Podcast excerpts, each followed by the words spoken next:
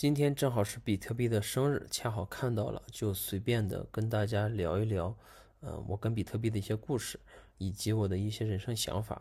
呃，当然，比特币涨到了历史最高点，这是一个好的事情。呃，当然，这是对我而言，就是毕竟我稍稍是有一些比特币的，那么对于我来说，无形之中，呃，就是间接的吧，等于现实世界中的资产增加了。嗯，其实我一直有一个观点，就是啊，大家所谓的说比特币还多少万美金了，多少万人民币了，呃，对于我来说其实意义并不大，因为我知道币还是那个币，只不过波动的是法币，所以说我是一个持有者啊。那么几乎对于我来说，呃，只要持有就是很开心的事情了。至于能卖多少钱，这个并不是最主要的。嗯，我之前提过一个问题啊。就是说，嗯，在你的人生中有没有什么是，就是在你经历的人生中啊，呃，有没有什么事情是只要你稍稍做出一点改变，就会改变你人生后续的轨迹的？那有的人说，呃，我当初应该报考一个会计师的证，那有的人说我当初应该选择一份更好的职业，那也有的人说我当初应该去北京发展。呃，那么这些实际上来说，虽然是改变，但它依然需要你付出很高的成本。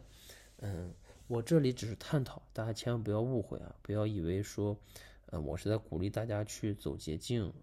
而是说，你人生是应该有这么一些好玩的地方的。我只是从好玩的角度去跟大家去聊，希望大家不要误解。那也就是说，其实我在之前啊，跟在一七年之前吧。准确的说，是一七年六月份之前，我可能觉得，哎呀，如果当初我，对吧？我刚毕业的时候找一个公务员的去考公务员就好了。那如果当初我坚持增加公司，好好的干就好了啊。如果当时当初我不那么冲动辞职，继续干下去的话，啊，可能就好了。就等等等等，都是这样的。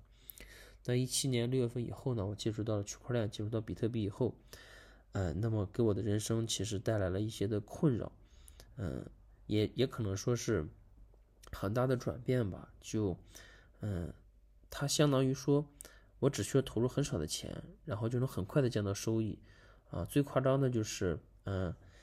举例子吧，你可能中午投了一百块钱，然后晚上的时候就变成了一百八十块钱，那这种巨大的刺激和转折是让你无法去，嗯，就普通人无法去规避的。我就是普通人，啊，我并没有什么。呃，什么所谓的价值投资理念，在那个时候，啊，那么对于我来说，那这就是钱呀，啊，而且当时也参与了一些项目，大概可能真的就是回报率百分之二百，其实都是往少了说了，所以有很多的机会啊，大量的机会，呃，让我去赚很多钱，但是呢，啊，后来因为这个市场逐渐打开，啊，群魔乱舞，各种的。呃，各种的项目，各种打着区块链的幌子啊，各种违法的事情都在发生，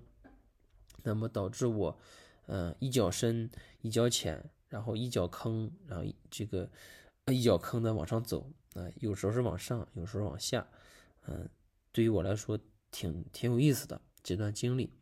那么那三年时间，基本上真的就属于是我人生中最幸福的时间，就你不用去担心。钱的问题当然并不是很多钱，但至少来说，衣食住行是没问题的。想去哪玩，想吃什么，想喝什么，啊，是完全没问题的，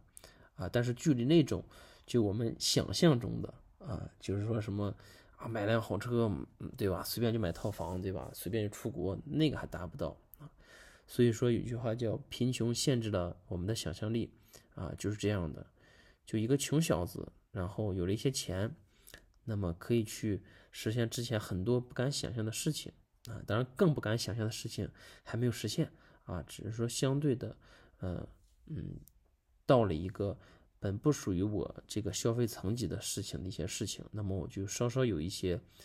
觉得挣钱就那么回事嘛，啊，觉得这钱嘛，对吧，就比较膨胀一点啊。那么万幸呢，就是我第一没有害别人，第二呢也没有人害我啊，只是行情变了。一下子呢，就会把很多人打回到之前的状态，而我呢，有幸啊遇到很多贵人啊，多多少少的也帮助了一些，就没有去做了一些比较危险的，比如说加杠杆啊，去做期货呀这样的事情。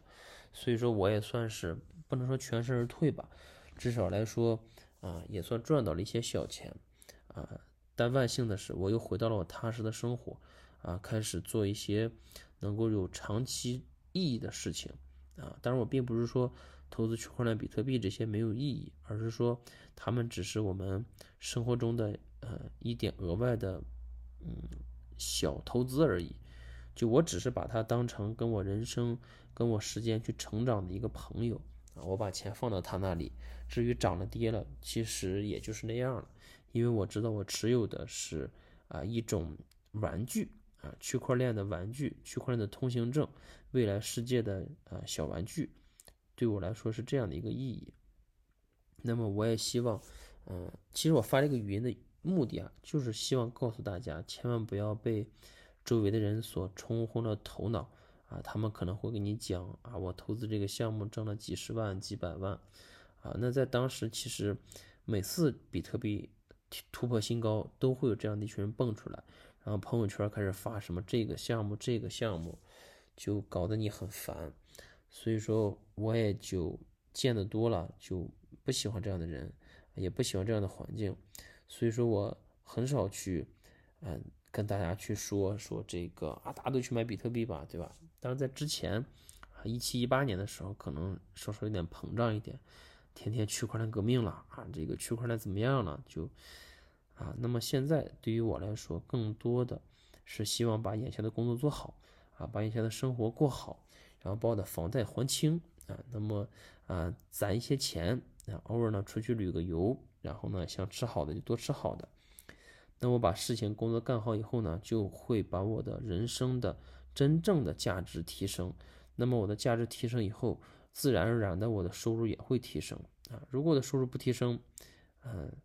不愁没有这个证明我能力的地方。而且以目前的看，嗯，我如果想想去创业的话，其实是有很大的机会的啊。但是我依然选择了按兵不动啊，因为嗯，现在的整个的外部环境。是无法被忽视的啊！疫情在肆虐，呃，每个人其实都应该珍惜，嗯，活的每一天啊。包括今天我看到一个视频，就是呃，桥上掉下一块大石头还是什么东西，然后砸到地上，险些就给一辆车砸到啊。那我看到当时是真的是一身冷汗，因为我每天就从这个位置上走，而且我每次都喜欢走那条道啊，真的是叫什么世事无常。啊，人生无常，你永远不知道这个幸福跟意外哪个先到啊啊，应该叫明天跟意外哪个先到，对吧？活着的每一天都是我们赚到的，那么我们就不要把自己已经能够可预见到的幸福啊，把它白白的浪费掉。那今天开心就今天开心，今天不开心也要让自己想办法今天开心。啊，千万不要去因为一些事情，呃，干扰自己的成长，然后干扰自己当下的一些幸福啊，看开一点，我觉得挺好的。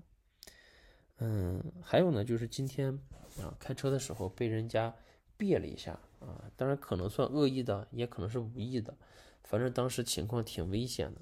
啊，但是我当时处理的也比较冷静啊，我就赶紧急刹，当时我副驾驶的这个包和这个杯子全都掉到了。车子车座下面啊，就车这个 应该怎么说，就从车座上滑了下来啊，然后挺危险的一个急刹啊，所幸人没事车没事然后对方车辆也没事啊，但我也没有生气啊，我就觉得，嗯，对面的车挺不应该的啊，但是我没有去苛责他，也没有去，呃，叫什么开车追上他，在跟他打破口大骂，或者跟他恶意别车啊，因为而且我还调了一下我的这个呃行车记录仪。看了一下，跟他，啊，之前并没有任何交集。他是从，呃，上一个路口啊开上来的，然后突然之间就在这个路口正常行驶，突然之间就，呃，在任何没有任何就是说行车行车障碍的情况下，他走那条道本来就很正常的，但突然之间就别向了我这条车道，啊，就搞得我很很慌啊，也很烦，啊，但最终也没有造成事故。嗯，其实我我真的开车了，嗯，五六年了，第一次遇到这样的情况，呃，但我当时的反应，其实作为一个我现在来复盘的话，其实挺冷静成熟的，像是一个老司机应该有的样子，没有乱打方向，而且当时车速也也应该有六十多吧，然后也没有那么呃，就是说硬去跟他别，就是说，哎，你看他违规了，我就不给他让，对吧？给他刮了就刮了，啊，我是一脚急刹下去的，所以说及时避免了一场事故。那我觉得可能啊，真正的老司机并不是说，呃，超车多么快，然后嗯，多么怎么多么多么厉害，而是说在关键时刻啊，总能做出当下最理智、最准确啊、最适合的操作啊，避免事故的发生，同时也避免自己啊出现一些危险。我觉得这是一个老司机应该有的啊，并不是说啊，我能弯道超车，我能多少多这个啊二环我能多少几十分钟就开完等等的，这些其实不是老司机啊，这是我理解的。好，今天叨逼叨又说了十多分钟，然后因为时间的关系，我也不配背景音乐了，就这样速声的跟大家把这个视频呃音频发了出来。祝大家晚安，也不知道有谁会听到这段音频，嗯。我希望有缘人听到吧，嗯，就这样，希望你们喜欢我，我是小吴，拜拜。